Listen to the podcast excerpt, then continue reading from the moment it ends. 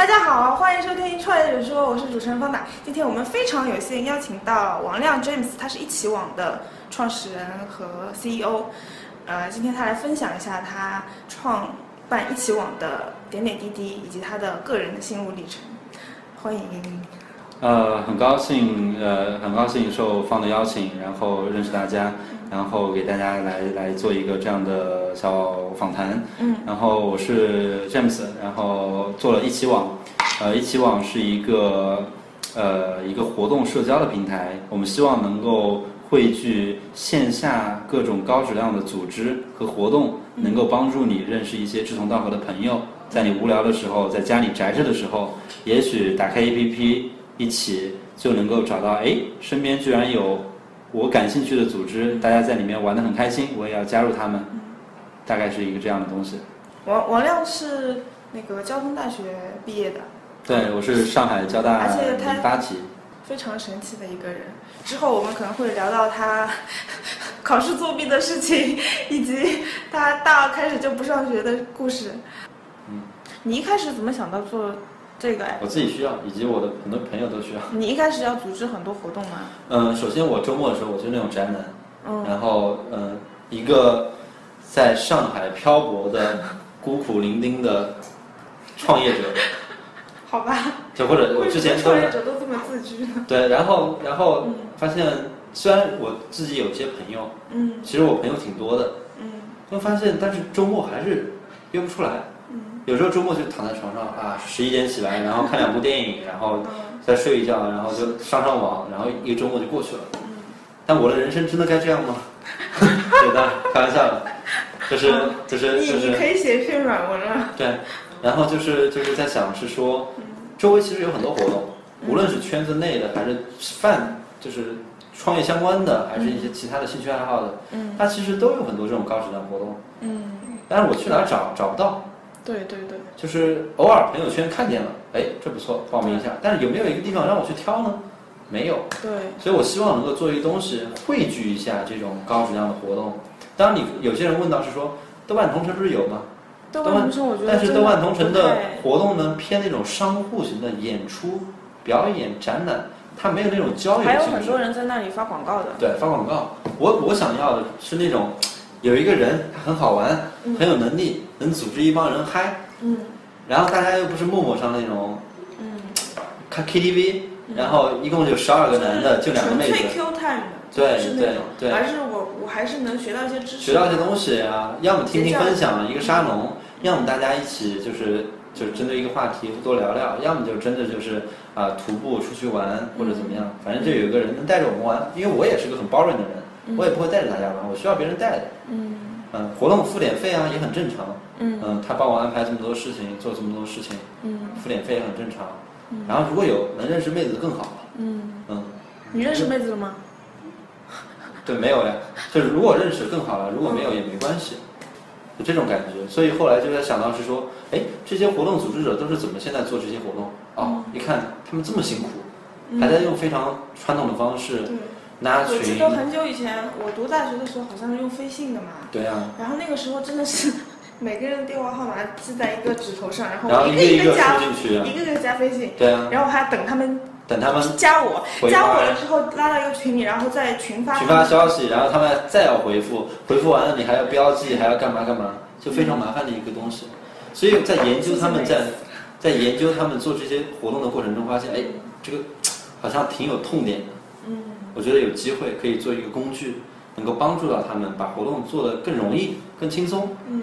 同时呢，会发现哎，有些活动组织，它其实就是那个一个圈子里的人，他帮他组织好就好了。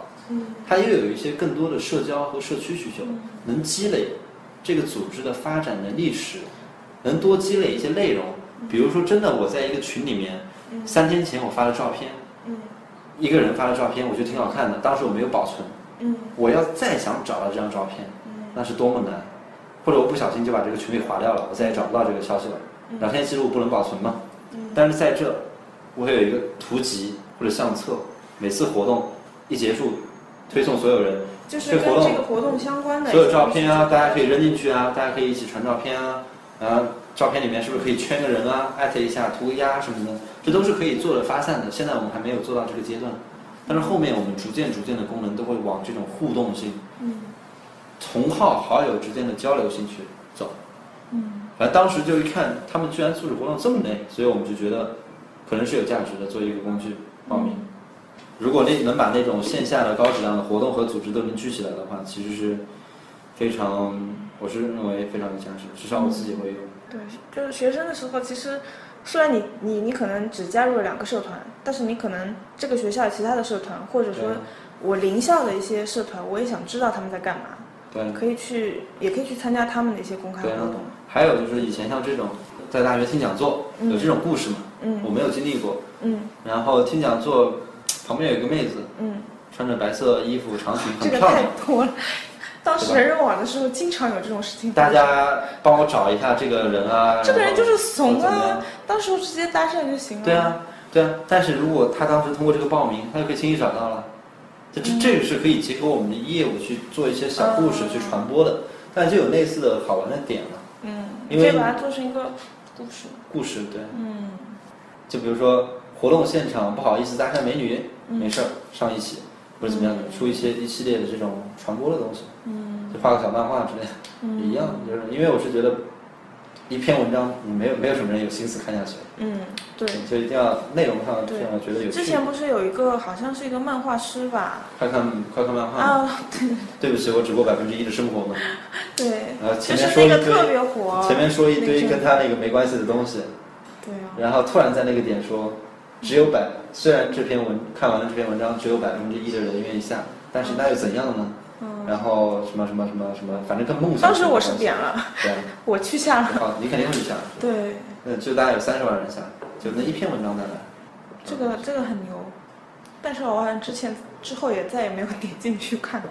因为你你本身就是本身就尝鲜嘛，看一下。对，所以就不是一个漫画迷。所以通过这种这种推广方式，任何推广方式，通过爆点的推广方式进来，嗯总会有一些不相干的用户。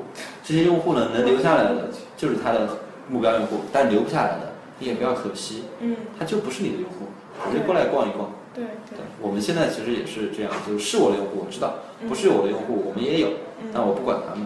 嗯，嗯，因为你不可能做一个产品，所有人都都都都都很适合去用。对对对，就像我从来没有上过荔枝 FM 和喜马拉雅，因为我没有时间听这些节目，嗯对吧？或者某篇文章让我下了去看一看，我只是研究研究它的交互，因为不会去听它的内容。对啊，就是虽然里面有很多有意思的节目，但是我可能常听的也只有两三个，就是每期会追的可能只有一个，长期会听的可能只有三个，其他的都是偶尔有一篇我会去听一下，这样子，还挺有意思的，嗯就是一个没有那么。就是你，你身上基因并不是一个我天天要参加活动的那种那种人，对，但是你却做了一款专门给这种人用的你就像 app，无论是大姨妈还是美柚这样的 app，它背后全是男的呀。是吗？美柚是男的做的，陈方毅厦门的人做的，然后那大姨妈好用哎！我记得，大姨妈是那个柴可，都是男的做的。嗯，然后像那个美丽神器做那个设美容的，美丽神器，美丽神器做做做整容的微整形。哦，也是男的做的，那个什么氧气呃氢氧还是什么氢氧？也是男的，哦，我觉得可能有一个原因就是，比如说我是女的，我会主观的自己有一些。会陷入到一些呃，会陷入到自己的想法里面，就是我认为怎么样，那我觉得其他的女生也会这样想，但但其实其他女生不是这样的。但如果我要做一款为男生设计的 app，我可能会啊把自己放在一个外人的角度，所以我反而会倾听广大各种人的意见，对然后结合，是这样。可能可能是这对个。所以女性创业者要创业最好做其实我适合男性的是产品。其实我是对女性最好做男性的产品。嗯其实其实我是在大学毕业的时候，其实有一段时间挺想参加这种活动，去认识一些人，结交一些人脉。嗯但我现在已经过了那个时间段了，嗯就是我不需要那么那么嗯那么急功近利的去认识人脉或者怎么样，因为我本身我时间也不多。嗯那偶尔周末没事儿干的时候，嗯能认识一些有趣的人。对。然后，因为很多组织者都是很挺有趣的人，嗯，因为正因为他有趣，所以他才有那种感染力，召集一帮人跟他一起玩。普通但人他才有那些能量。才有那些能量，对。啊，普通人根本没有这些能力，所以我们就是服务这些有跟能量。对对对能量，因为组织一个活动真的不是一般人能做的。对，还蛮累的。很累。今今天中午我招就是一些在上海的高中同学嘛，嗯，然后我把他们拉到我我们家去煮火锅。对，那我煮火锅，我我材料都要自己买，我一袋袋拎上这去，就很辛苦。然后我要把地方都清理干净，对然后东西菜都切好，然后他们来了，每个人都招待好。哎，你你好，就是你坐这儿，你坐这儿，然后都招待。还有一个问题在于，活动结束之后，你是否希望大家对这个活动很满意，并且表达出来感谢你？你希望啊，肯定会希望的。所以我们就有了一个叫但是大家都很开心就很好。OK，我们希望是能够，因为你不是持续做这些活动嘛，嗯你是偶尔去那么一次，对对并且人数也并不多。我们是那种偏正式的活动，希望是说普通的人嗯把他对本次活动的一些感想、嗯评价嗯或者感激或者一些你想说的话，活动之后我们有一个功能发给你，因为中国人是比较含蓄的，嗯。你不提醒他说你你你指的是评价活动评价，啊，就活动的反馈感谢你什么什么，有很多案件，你你可以选择，自定义。可以自定义，可以自己写很多人写一堆嗯写一堆文字，因为他觉得，我收获了，我有收获，嗯然后我就写一堆东西，然后然后好的建议嘛。嗯，呃，中国人呢其实不会主动去有这种表达习惯，你要提醒他，他 maybe 就轻轻松松点一下，嗯点一下也没问题，对赞一下，我记得我我以。前参加一个组织，他其实倡导每个人都发现其他人身上的优点，嗯然后可能比如说十十几个人围坐在一圈，然后那个呃就是那个老师吧，算算是老师培培训员，所以我说。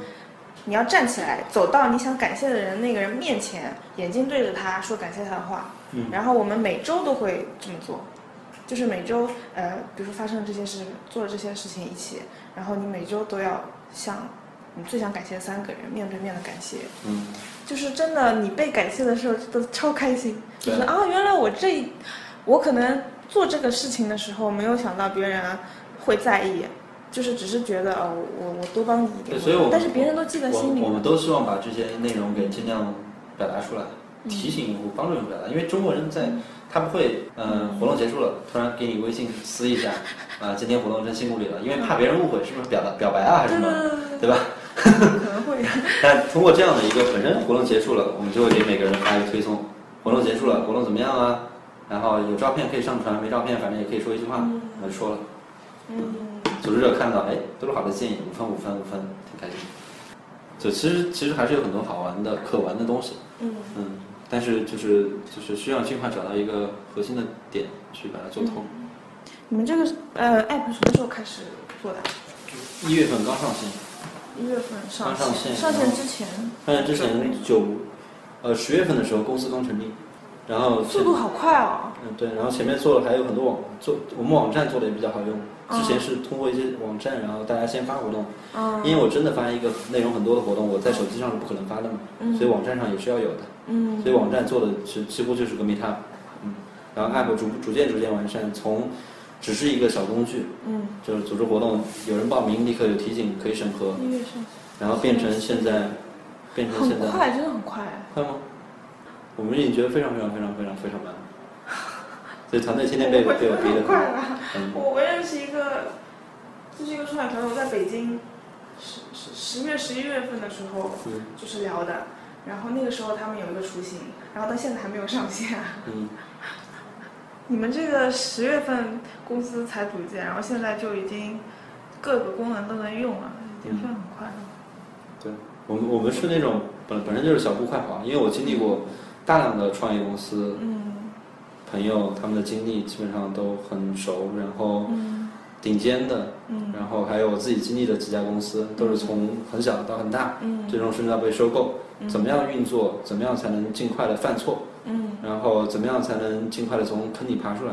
都是你有遇到过哪些坑吗？招人呢？招人是最大的问题，嗯最大最大的问题。创业公司最大最大的问题，团队问题，方向啊、钱啊不是大问题，对，那你们现在确实也是缺什么人？还是缺人，缺技术和开发。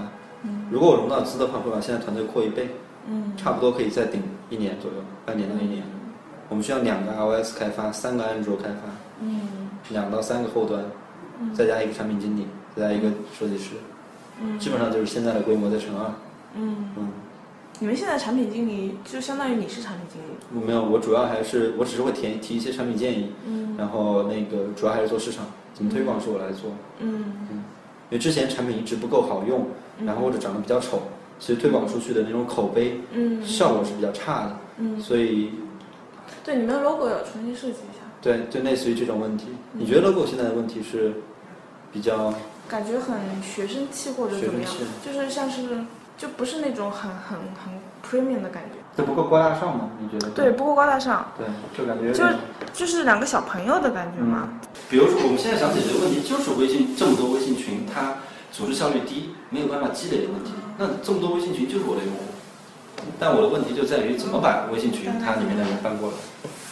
你就是像你是想嗯，跟微信就是不是这一块，不是直接竞争，因为嗯并不是所有的，并不是所有的微信群都有这种需求。对，也不是说大量的微信对，大量的微信群，它其实就是线上聊天就够了，嗯大家水一水，然后一个人进去之后挨个把女的加一遍，然后聊聊聊，就这种。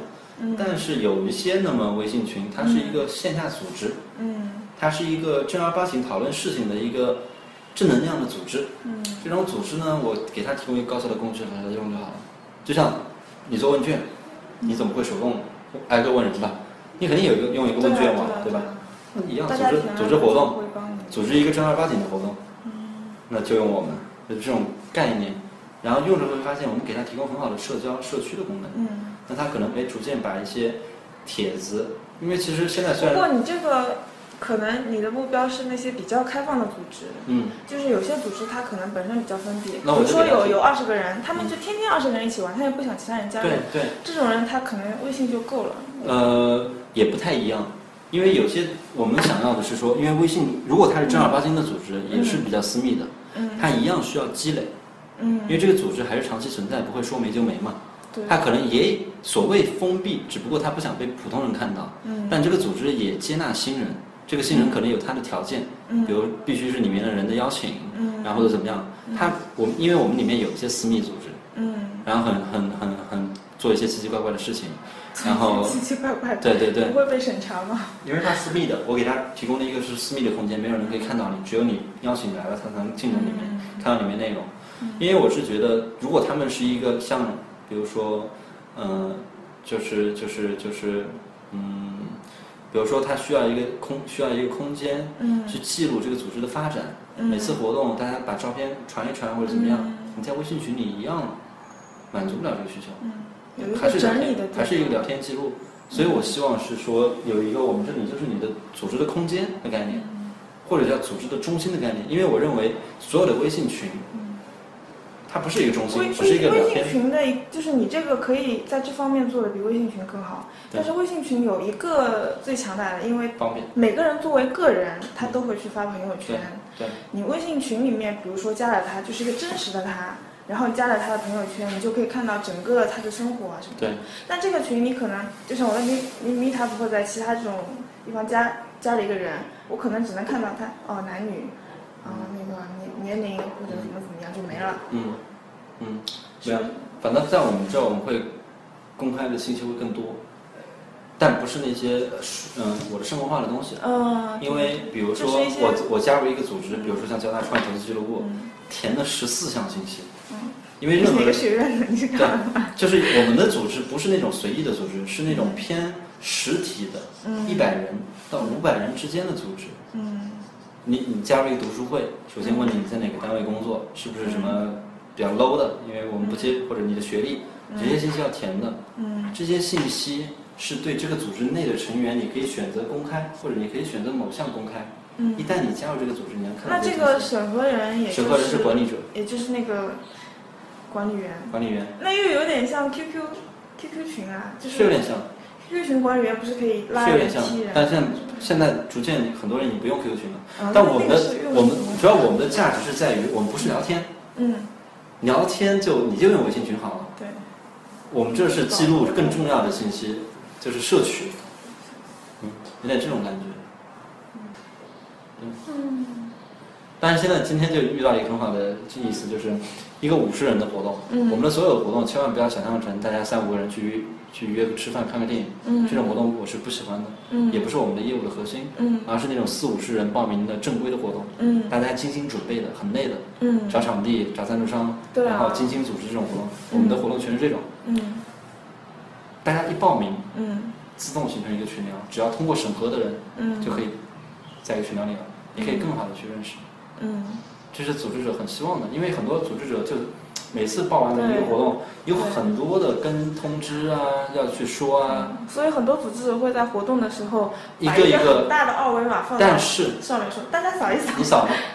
我扫。不是，但关键不是，他是在报名的时候，如果你在线下报名，你扫没问题，他会让你扫，嗯但是在报名的时候其实并不是那么方便。，报名的时候没有。而我们的时候，我们就是嗯你在现场，微信其实最方便的，对但我们要坐在微信群之前，先提前在这儿，，提前就在我这儿有群了。嗯。我会告诉每一个人，你一报完 app，你有其他人已经报好了，嗯。我会告诉你哪些人已经报了，他填了哪些信息，你要查看，嗯。因为你的信、你的资料是对这些人公开的，嗯。你可以选择公开，选择不公开，嗯。肯定很多人选择公开，嗯。因为我们是你公开了，你才能查看到别人的。嗯。那他想看，他就要去下 app，嗯，在那个点转化率是很高很高的。而且我觉得你们还可以卖资料哎，卖资料是可以卖资料，因为最终我们要做广，就是卖名单，卖名单很赚钱的。最终要做广告的话，肯定就是基于这种兴趣或基于这种 tag 自动的精准的推荐。对，呃，但都不是 B 轮之前要想做的事情。然后，然后，呃，大家自动形成一个群聊了，然后就开始有一些沟通了，不需要组织者去建群拉群，因为我认为是说，微信其实是个工作和生活现在很紧密的一个东西，嗯但是我自己是很讨厌的这种感觉，我的微信消息太多，然后让我就很烦。就有的时候就屏蔽啊，我每次一打开就就十几个那个群，然后我都那看。那就没有意义嘛。但是有一些比较重要的群，对，就几个群而。已那就几个群而已。所以其实微信群的问题是非常非常大的，只不过现在没有一个很好的产品能解决。还会占流量，对啊，还会占流量，而且你退又觉得可惜了。退的话很可惜，对然后不退放在那里又很鸡肋。对啊对啊对啊，所以在这儿，所以在这儿主要是一个群组，你只要进来看看就好了，他又不会给你平时造成太多困扰。我们这都是重要信息，嗯，全都是重要信息，或者是至少有阅读量的，有但是只要是一个群，比如说很多人在里面了，嗯。你就你不很难控制所以最关键的你很加多人还是会去灌水的。所以最关键的，你加的所有的群都不是我们用户，你不是一个组织，只是一个线上群，嗯。这些群都不是我们用户，嗯，你们的用户都是很全都是全都是一个一个协会，一个一个俱乐部，一个一个嗯。户外俱乐部啊，一个一个户外组织啊，或者一个一个公益组啊，但织，是。但是全都是基于 local 的，大家在一起平时会有活动的，嗯而且这个活动是比较稳定的，至少每个月一次的。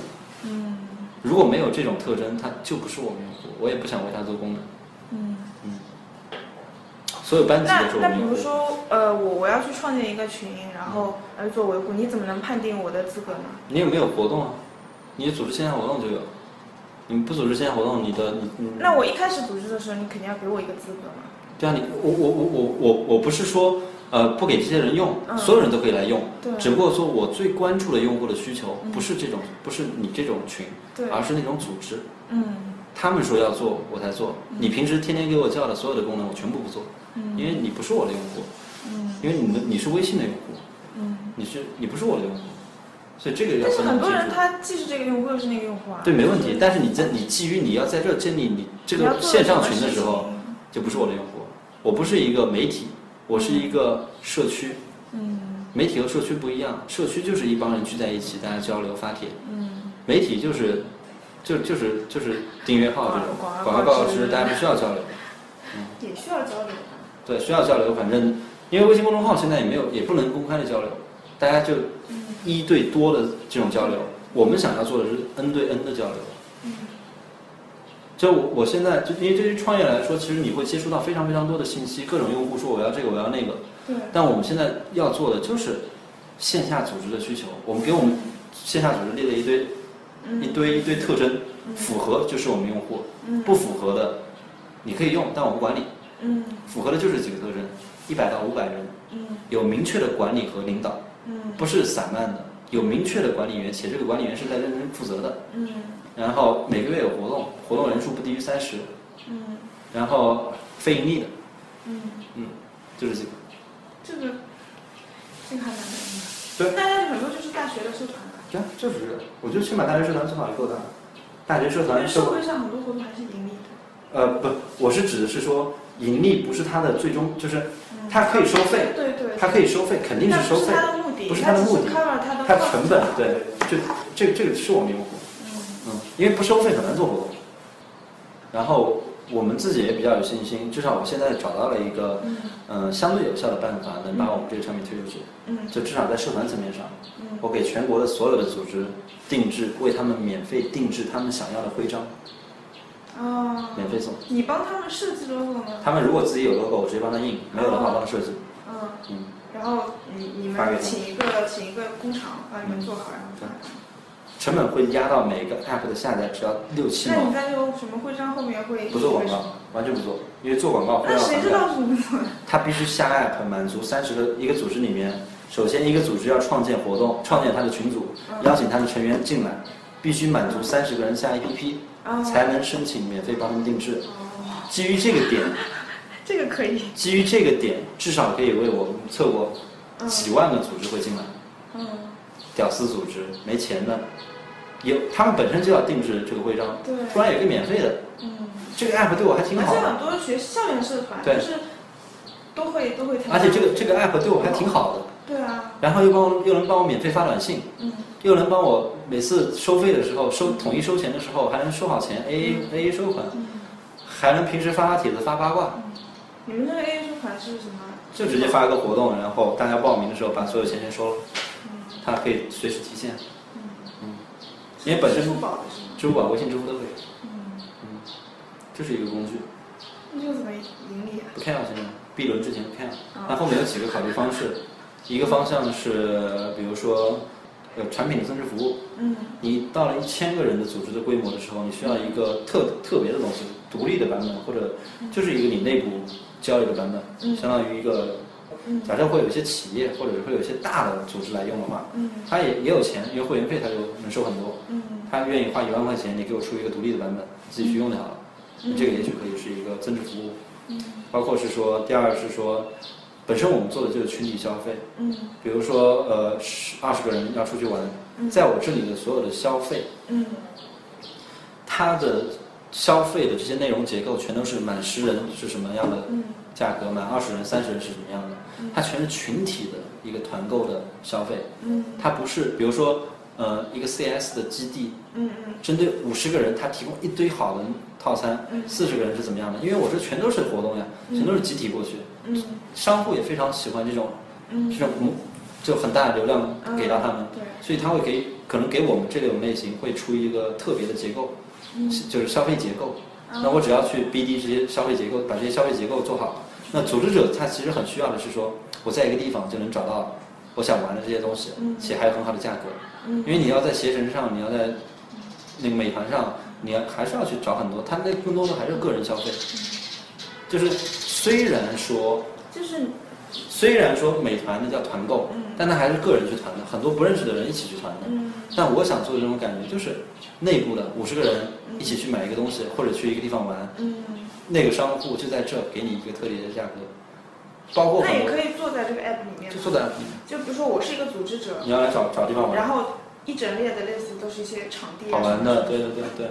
你满五十人，然后就什么样的结构，就反正就是到时候会需要一个结构化的的的的的那种那种对定价。其实很多人对很多组织者，他可能想组织活动，但是嗯找不到地方找不到适合的场地，有些场地太小，有些场太贵或者什么对样。，然后还有就是一些比如定制化的，嗯哎，大家想要那个定制一个 T 恤嗯或者定制一些东西，嗯然后就淘宝上的此类商户，然后优质一点可以放在我们这儿，嗯，呃，这是一部分，但比较小了。就就现在还没有放上去，其实我们现在已经在帮那些人，那现在没有，我我现在对赚钱一点点兴趣都没有，我不希望赚一分钱现在，嗯，因为你赚钱没有用你。要先要融资，对对，一赚钱对我来说一点用没有现在。嗯然后再到下面是就精准推广，嗯。比如说我们现在已经有一千多个户外组织了，嗯。很多户外的品牌，把它它的广告放在这些组织的主页里。嗯。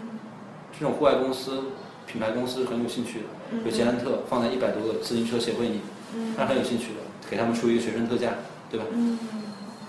然后呢，如果在这放在线广告，按 CPM 收费，展示一千次多少钱，嗯或者按点击收费，点击一次一块钱、两块钱，嗯我会给这个组织人、组织者封城，嗯反正我就会给这个组织留下一个地方，它是可以投广告的，嗯但是你可以开启或者不开启，嗯，开启了你也可以自己抽点成。开启了你可以自己去赚钱，嗯这种感觉。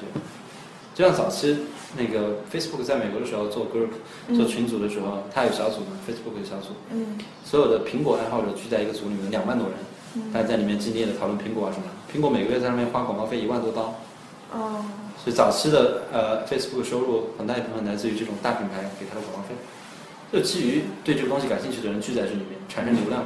嗯那我们是一个个个体，如果我能批量的帮助这些品牌商把他所需要的广告投在对应的地方，假如我有几十万甚至上百万这样的一个组织，我就可以做出来很多有趣的东西，而且这个东西我要让这个组织赚钱，嗯。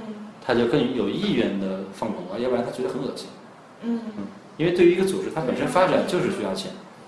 嗯。嗯，因为在我这个这个产品里面，在未来假设能发展的很大，我希望是没有任何线上组织，全都是纯线下组织，全都是纯线下那种半生不熟但是积极向上、有明确兴趣爱好的组织，嗯，不是这样的，不要。那些散漫的微信群是我对那些散漫的 offline to online。对那些散漫的几百人微信上天天哈哈嘻嘻哈哈的那些群，不是我用户，我就不要，嗯也不是我的竞争者，那是微信。嗯微信不可能给我这种用户提供太多的功能，因为对微信来说只是那么一小部分用户。嗯但我如果能把这几十万个组织全部聚起来，其实是已经非常非常大了。嗯就像全国的户外俱乐部五万个，嗯分散在那么多地方，你如果能把它全部抓上来，然后全国的社团十几万个，对，然后各种公益然后各种公益组织，其实所有的班级都适合用我们的产品。班级，在学校里面上还在上学的班级是非常适合的。突然想到，我们大学的时候，可能是就是这是一个网网站，是一个 web，我忘了是什么。一般，啊，对，嗯，对啊，现在现在还活着吗？很难用嘛，大家不喜欢用嘛。但是这个东西是就是学校强制我们无论每个人都无论再强制，互联网产品就是这样，好用大家就会用，你再难用，你难用哪怕一点点难用，你再强推会让人们越来越反感。对，所以我们要做的，因为我们就是靠体验来嗯支撑用户喜欢我们，扩散我们，口碑传播我们，所以就是体验好，就是唯一我们要保证的。嗯体验好了，用户自然会来；体验不好，用户立刻滚蛋，立刻就走。对，其实其实很多人周末很宅，你问他为什么宅在家里，他其实并不是真的想宅，嗯除了那些本身就真的很宅很腐的那些人，嗯但其实宅的腐的并不是多数。嗯很多人他其实就宅在家里睡睡觉，嗯或者宅在家里看看电影、看看电视。嗯，你问他为什么不出去呢？他出去干嘛呢？去哪呢？也不知道去哪里，也不知道去哪是，对，这这个是他一个就是你觉得这个，嗯，其实，在你这个 app 出现之前，也已经有很多 app 做活动啊，做什么。然后在互联网出现之前，人们也都这样过着日子。嗯为什么互联网出现之后有这么多的活动，这么多的事情，为什么人们还是宅？嗯就是啊 OK，大家，大家就是还是没有，并没有被互联网改变太多了。对，就我是觉得其实还是没有一个好的东西帮你去 filter 筛选出来你真正感兴趣的高质量的活动。你去陌陌上看，其实有很多活动，很多人去玩，嗯但那些很 low，然后你玩一次你也不想玩第二次，然后就很不开心，然后都是一些比较闲散的。那你说，呃，比如说你在大学里有一些社团，嗯然后是 offline to online，、嗯它这个这个社团一百个，那个社团一百个。那我我我比如说我去看，我是能看到这个社团的，嗯，你看不到。我看不到吗？你在学校你没有一个很好的工具能看到所有社团进行会有哪些活动呀？你只能偶尔看到海报就看到了，看不到就没看到。就是现在用了你这个 app，、嗯，它可以看到所有我能看到各个社团，各个社团，你感兴趣的你就去，不感兴趣，你说你真的没有感兴趣，你就不用去。但是很多社团它还是有一整套很，就是他自己会设置一整套的流程，招募新成对员啊什么，会招募你新成员，看到了，你也加不进去嘛。对，就会有，但是他有些活动我我愿意去看啊，或者怎么样，这是 OK 的。就是他们也可以，其实很多发布出来，然后你对能看到，虽然他们内部的聊天很多招募这个成员，他可能有审核啊、面试啊，但他普通的本身就是公开的活动，他就是希望更多人来参与。嗯，他也希望他的社团更被更多人知道，或者怎么样，所以他才要天天去扫楼啊、发传单啊、小广告啊，各种乱七八糟方式很麻烦。嗯，对，我倒是专门呃做你这块的，我倒是之前没有接触到。那你有接触到过吗？有很多很多都死了，他们是怎么死的？就产品体验实在太渣了。他会发现他坚持不到产品体验到那个点的时候，会爆发那个点，他就死了，或者就转方向了。那你觉得你们现在产品体验很好吗？不好，但是已经有很多组织愿意跟我们玩，然后把他成员全搬到我这儿，嗯这是一个很核心的信号，因为一旦这个组织在这了，嗯。绝对不会跑掉。哦，你方便透露一下你是几几年的吗？八九年，八九年这么年轻。嗯。那你创我从大大二之后，基本上就从交大不上不上课了，基本上后面三年没有出现在交大，一直在为什么那你怎么毕业的啊？作弊？你怎么作弊啊？作弊会被发现的呀、怎么作弊？什么高科技的手段？没有高科技，考试之前请所有学霸们吃个饭，烧烤。嗯交大有个好处是嗯。选你是在徐汇还是在闵行？闵行，座位是自己挑，考试座位自己挑？嗯怎么可能？交大就是这样，自己挑座位嘛。我那那那不是还先来后到了？就是我我先把最好的位置给挑了。我把最好的位置、最隐蔽、最视野最开阔的挑好，周围我会有。这种考试制度。所有考试都这样，然后我是最后一届这样子，嗯然后所有考试不仅然后你就邀请学霸坐你旁边。对啊，前面前面一天请他们吃过饭了，对，但问题是老师会发现的呀。不会发现啊？怎么发现？那老师不是一直走来走去吗？不是我我我只是眼睛瞄一瞄就好了。嗯，视力太好了，我每次考试之前会配个眼镜的，重新配个眼镜。是吗？嗯所以你每次就是眼睛度数会深一度吗？也不会啊，就是 每到调整好最好的状态。我考试从来没有复习过，然后从来没有交过作业，作业都是直接找人写的。然后我我的毕业论文也是还找人写啊？嗯，给付钱吗付钱。我毕业论文也是花钱买的，你这样说出去真的好吗？没关系我要播出的，啊，没事。要给点正能量了。没关系，没关系，没关系。其实大家现在挺喜欢这种奇葩的。哦，然后最后最后不仅考试你这个故事不会是编的吧？你真没编，我的考试不仅最后没有挂，而且全部是比较好的成绩。那你最后绩点多少？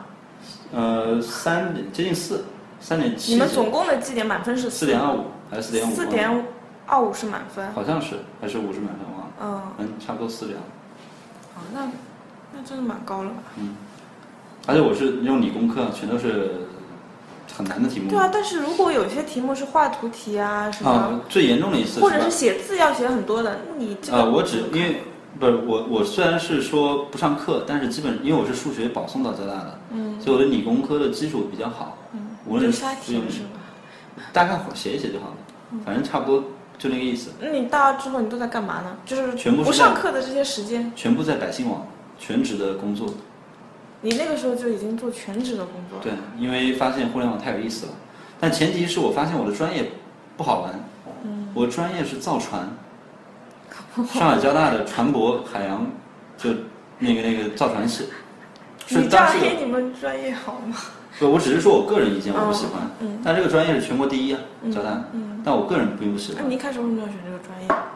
呃，误入歧途，学长说好我就跟着学长走，但其实我自己并不喜欢了，我自己还是到了大一的时候觉得没什么意思，嗯。后来偶然的机会接触了百姓网，嗯，然后接触里面的 CEO，你一开始是，他那个时候百姓网不大是吗？嗯，你就想嘛，零八零九年的时候没多大，嗯。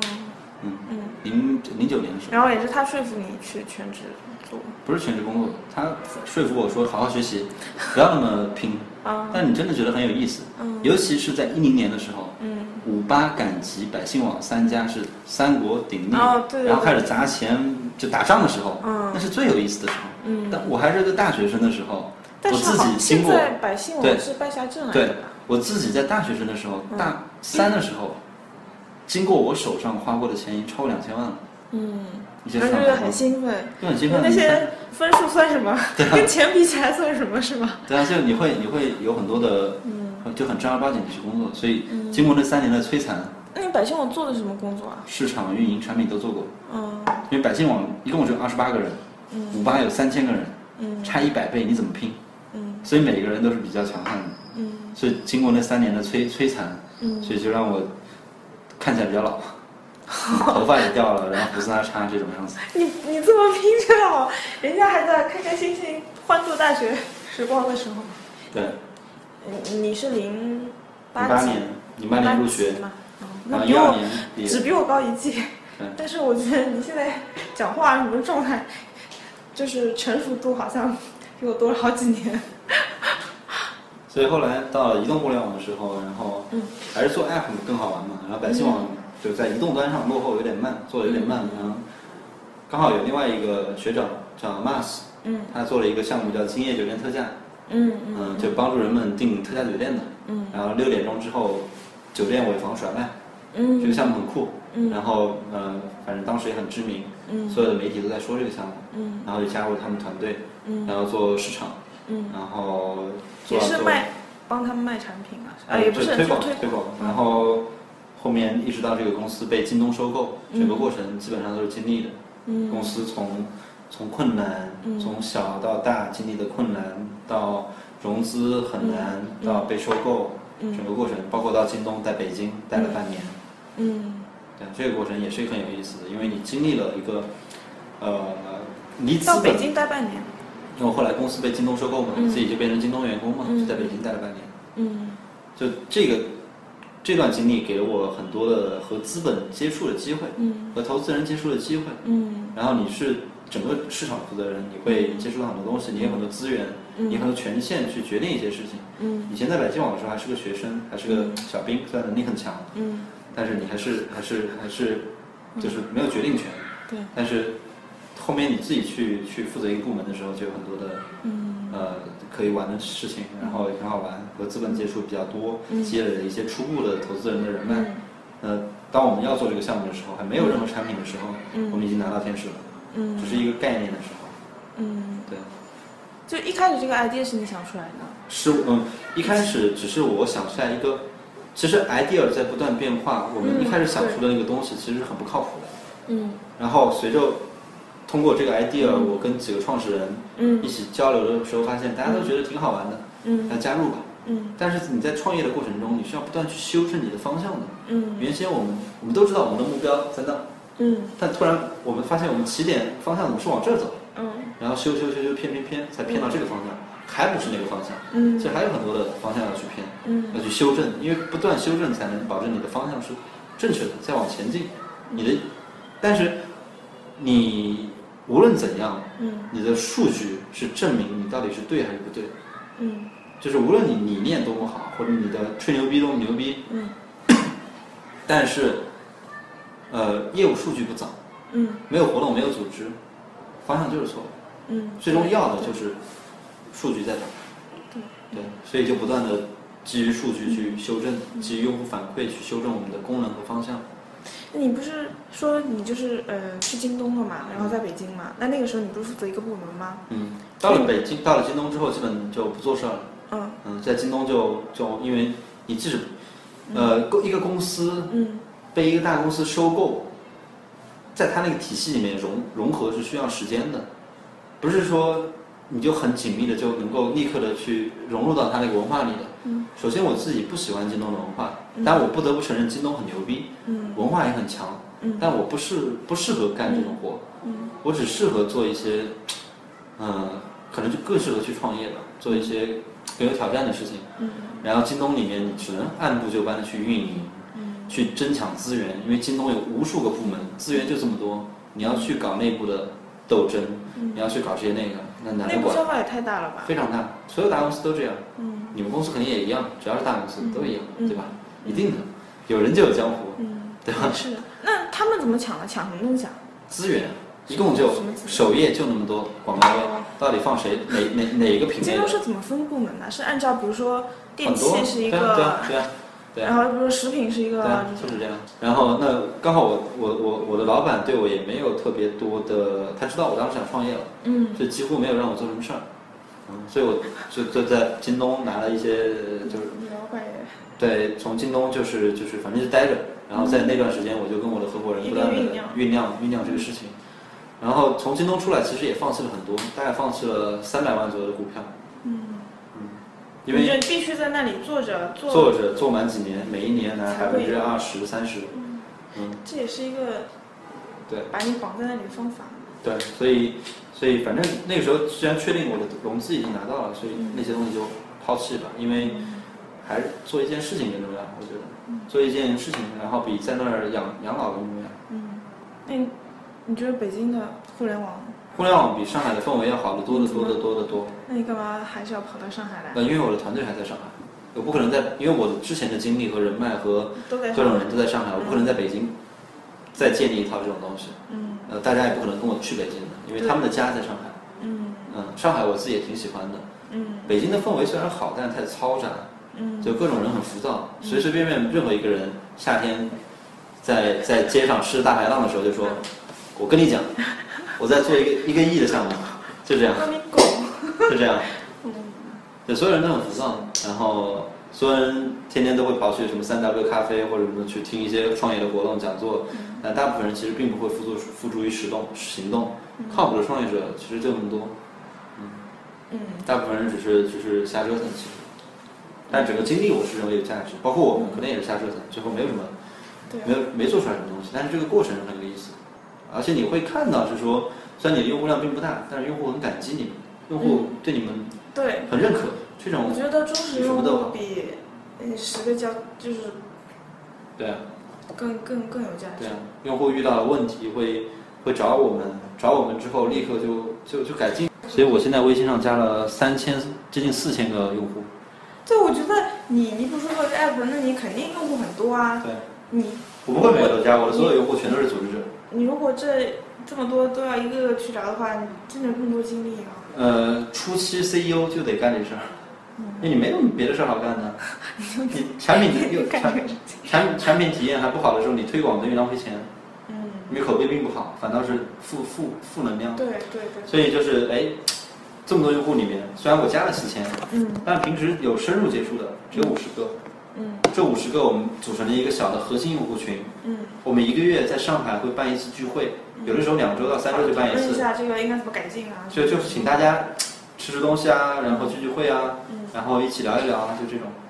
然后很多用户会不断的给我们寄明信片，就我们很多外就是那个那个外地的用户，嗯。北京啊，然后西安啊都有很多用户，嗯。然后他们会跟对西安有一个学校，整个学校社团都在用我们。嗯。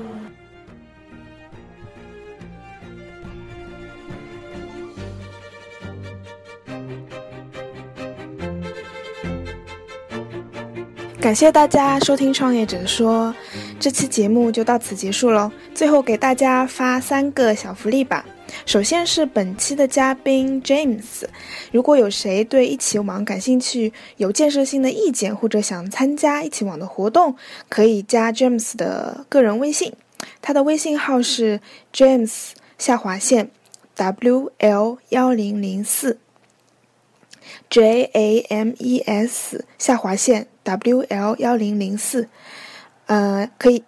如果想要参加活动，还可以在 App Store 里面下一起这个 App，以及在 Web 上搜 Y I Q I X X X dot com，就能搜到一起网的网站啦。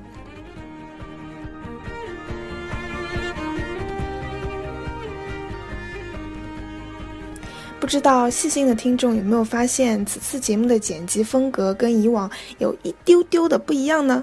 对啊，这次节目的剪辑是我多年来的好友松梅帮我剪的。他现在人在首尔，是一位准创业者。如果有在韩国的朋友对创业特别感兴趣的，可以加他的微信哦。他的微信号是 fly high p 零六零二。我再报一遍哦，f l y h i g h p 零六零二，或者可以 follow 他的微博，他的微博号是 flyhip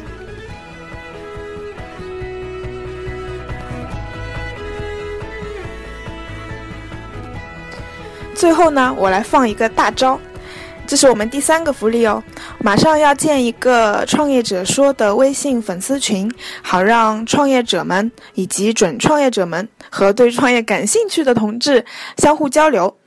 啊，大家可以先加我的微信号，之后我会把大家拉到粉丝群里面。我的微信号是 Go for it 方打，啊，再报一遍哦，G O F O R I T F O N D A，Go for it 方打。